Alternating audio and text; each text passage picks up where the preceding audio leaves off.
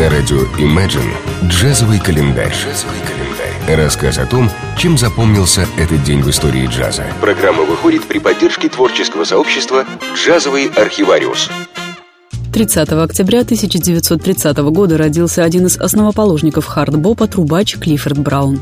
В 52-53 Клиффорд выступал с ритм-блюз-бендом Криса Пауэлла Blue Flames. С ними же он записал свои первые пластинки.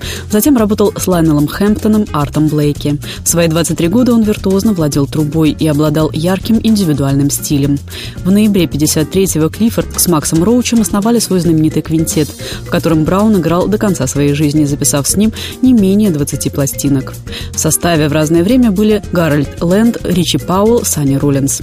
В их руках бибоп достиг пика изобретательности. Они показывали чудеса импровизационного и экспериментаторского мастерства. Карьера Клиффорда была недолгой, но за эти несколько лет музыкальный мир узнал и запомнил его как блестящего солиста-импровизатора с богатой фантазией, прекрасным чувством свинга и виртуозной исполнительской техникой. 26 июня 1956 года Клиффорд Браун, пианист Ричи Ричи Паула и его жена направлялись из Филадельфии на концерт в Чикаго. На мокром участке дороги машину занесло, и она упала с насыпи. В аварии погибли все трое.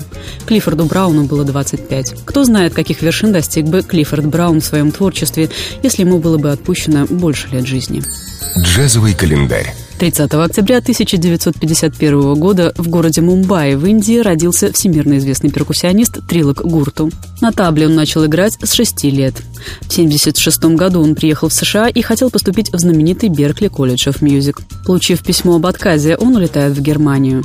«Я пытался стать барабанщиком американской школы», — вспоминает музыкант, «но Бог хотел, чтобы я оставался просто Гурту». В Европе он знакомится с легендарным трубачом Доном Черри, играет с Шанкаром, Яном Гарбарком и Закиром Хусейном. А благодаря его творчеству с группой «Орегон» весь музыкальный мир постепенно признает его феноменальный талант перкуссиониста. Самой значительной ступенью в своем музыкальном развитии Гурту считает встречу с Джоном Маклафлином. Результатом стало четырехлетнее сотрудничество в рамках Махавишну Оркестра, два альбома и проходившие с невероятным успехом мировые турне. В 90-е он выступает с сольными программами, а диск «Crazy Saints», записанный с Пэтом Мэттини и Джо Завинулом, дал название его новой группе. Многочисленные проекты Гурту привнесли в мировое музыкальное наследие сочетание индийской, африканской, бразильской, индонезийской, японской и китайской музыки с джазом и дали миру новое понимание слова «фьюжн».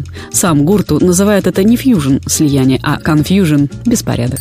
Джазовый календарь. В этот же день, 30 октября 1951 года, на свет появился еще один замечательный перкуссионист, знаменитый конгольера Пончо Санчес. Пончо родился в большой мексикано-американской семье и был младшим из 11 детей. Он начинал как гитарист, потом попробовал свои силы в пении, освоил флейту, ударные или тавры, и, наконец, очередь дошла до конгос. Как сайдмен, Санчес работал с Тито Пуэнте, Tower of Power, Фредди Хаббардом, Эдди Харрисом, Джои де Франческо и другими а один из его 19 сольных альбомов «Latin Soul» получил премию Грэмми. Фантастическая игра на конгос сделала Понча Санчеса одним из самых влиятельных музыкантов и перкуссионистов афрокубинского джаза.